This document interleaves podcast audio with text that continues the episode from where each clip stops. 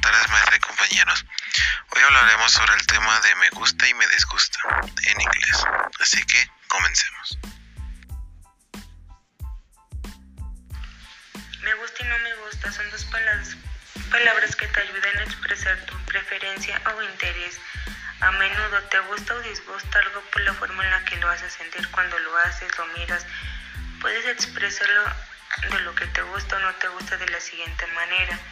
Los verbos más comunes que utiliza al expresar es me gusta, me gusta disfrutar algo, amor, afecto por algo, preferir me gusta algo o otra cosa, disgusto, no me gusta, no disfrutas algo, odio, sientes una intensa avisión por algo.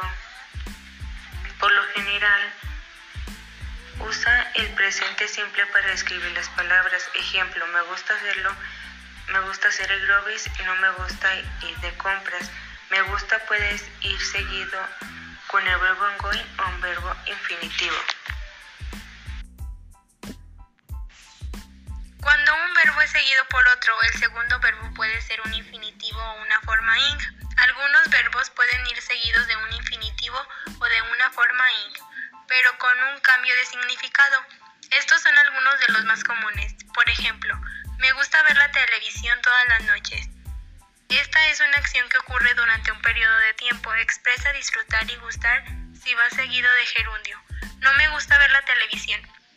Odio ver la televisión. No me gusta ver la televisión.